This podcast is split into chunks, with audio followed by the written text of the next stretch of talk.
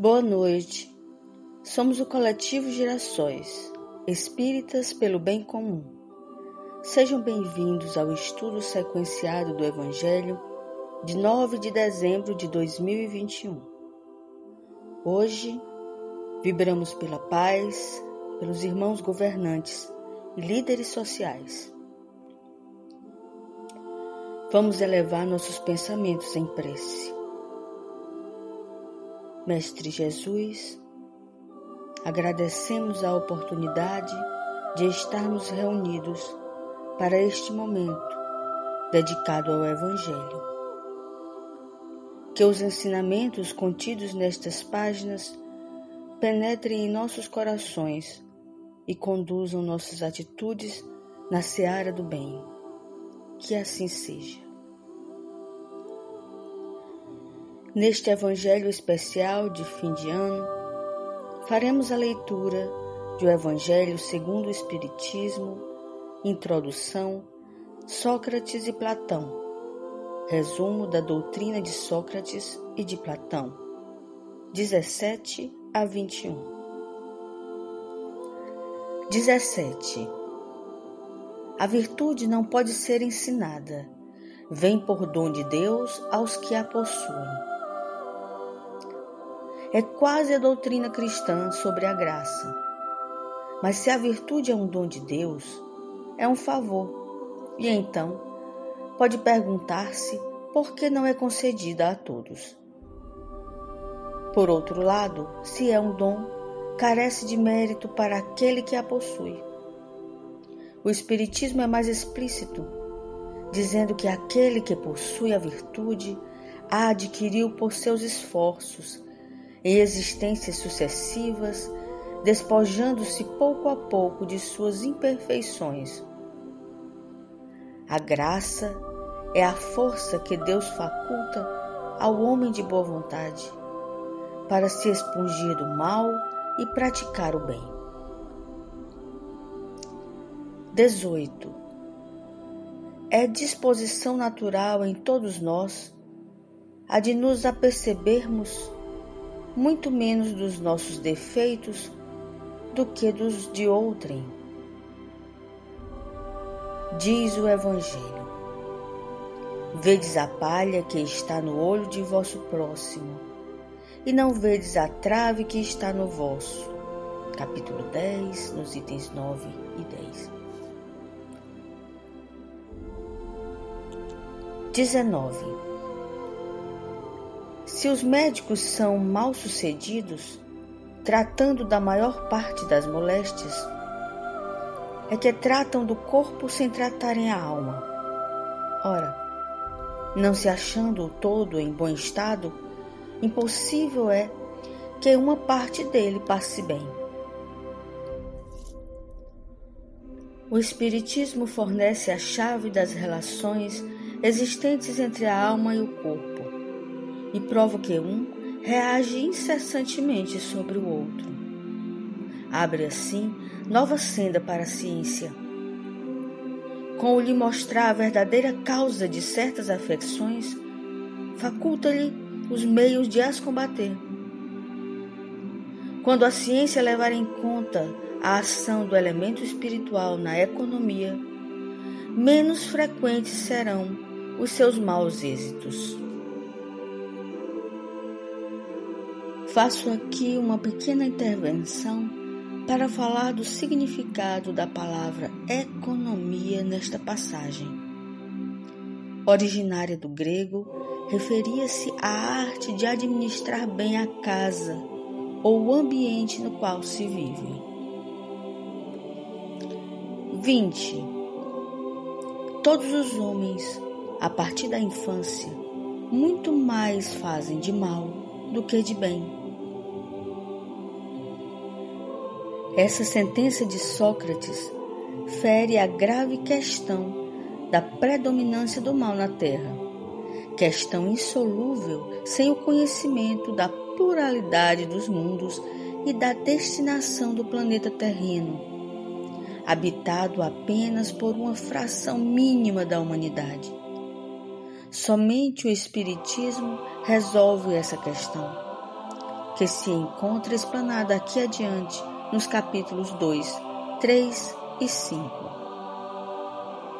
21. Ajuizado serás, não supondo que sabes o que ignoras. Isso vai com vistas aos que criticam aquilo de que desconhecem até mesmo os primeiros termos. Platão completa esse pensamento de Sócrates dizendo: Tentemos primeiro torná-los, se for possível, mais honestos nas palavras. Se não o forem, não nos preocupemos com eles e não procuremos senão a verdade. Cuidemos de instruir-nos, mas não nos injuriemos. É assim que devem proceder os espíritas com relação aos seus contraditores de boa ou má fé. Revivesse hoje Platão, acharia as coisas quase como no seu tempo e poderia usar da mesma linguagem. Também Sócrates toparia criaturas que zombariam da sua crença nos espíritos e que o qualificariam de louco, assim como ao seu discípulo Platão. Foi por haver professado esses princípios que Sócrates se viu ridicularizado, depois acusado de impiedade e condenado a beber cicuta. Tão certo é que, levantando contra si os interesses e os preconceitos que elas ferem, as grandes verdades novas não se podem firmar sem luta e sem fazer mártires.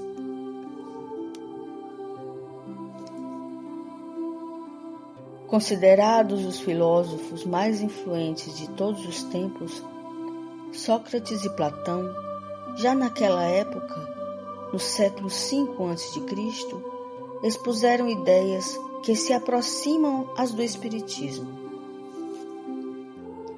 Como não fez registros gráficos, os pensamentos de Sócrates são conhecidos através da obra escrita de Platão, seu discípulo e ambos são considerados precursores dos ideais cristãos e do Espiritismo. Kardec demonstra sua influência socrática em sua pedagogia e na elaboração e condução lógica e racional de sua pesquisa mediúnica.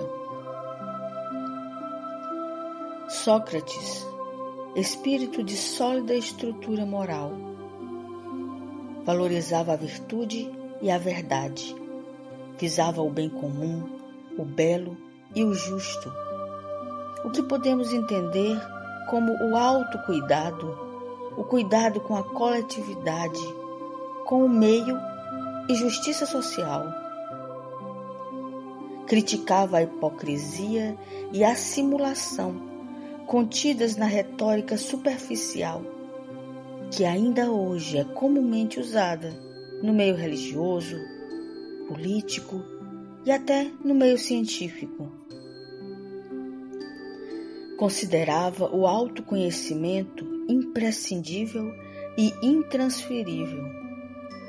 Foi acusado de subversão por não acreditar nos deuses adorados em Atenas e acusado também de corruptor dos jovens que o admiravam e o seguiam, em função da proposta de pensar por si mesmos e rejeitar a falsa ciência, o que desperta o temor dos poderosos em qualquer tempo. Sócrates foi condenado à morte pelo preconceito e por interesses políticos, levado à ingestão do veneno cicuta. Podemos avaliar as causas e circunstâncias desse momento histórico para nos apercebermos das estratégias usadas para impedir a evolução do pensamento humano e as tentativas de privar o ser do conhecimento e do discernimento para garantir o domínio do opressor sobre o oprimido. Então, cuidemos da obra divina em toda sua extensão, e o bem não mais será tocado pela cicuta.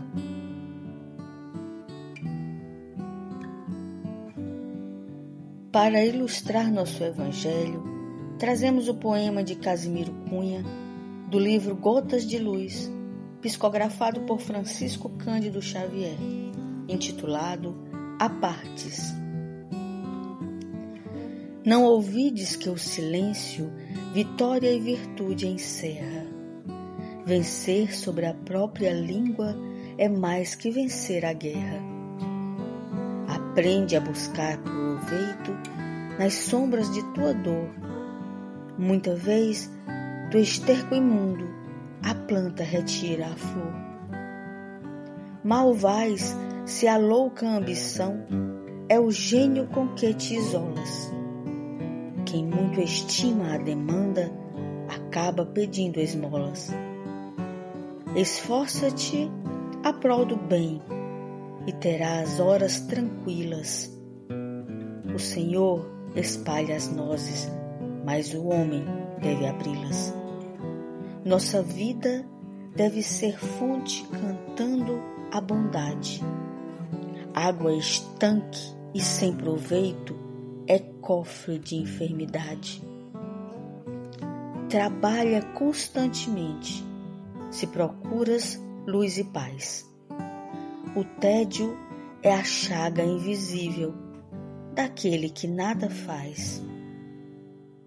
Voa o tempo como o vento, dia a dia, hora por hora se queres felicidade, faze o bem aqui e agora.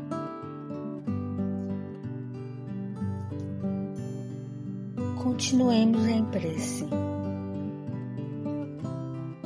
Deus, bom e justo, Criador de tudo que há, somos gratos por este momento de esclarecimentos e por todas as oportunidades de servir. Neste instante, com muita esperança, voltamos nossos pensamentos por um mundo de paz,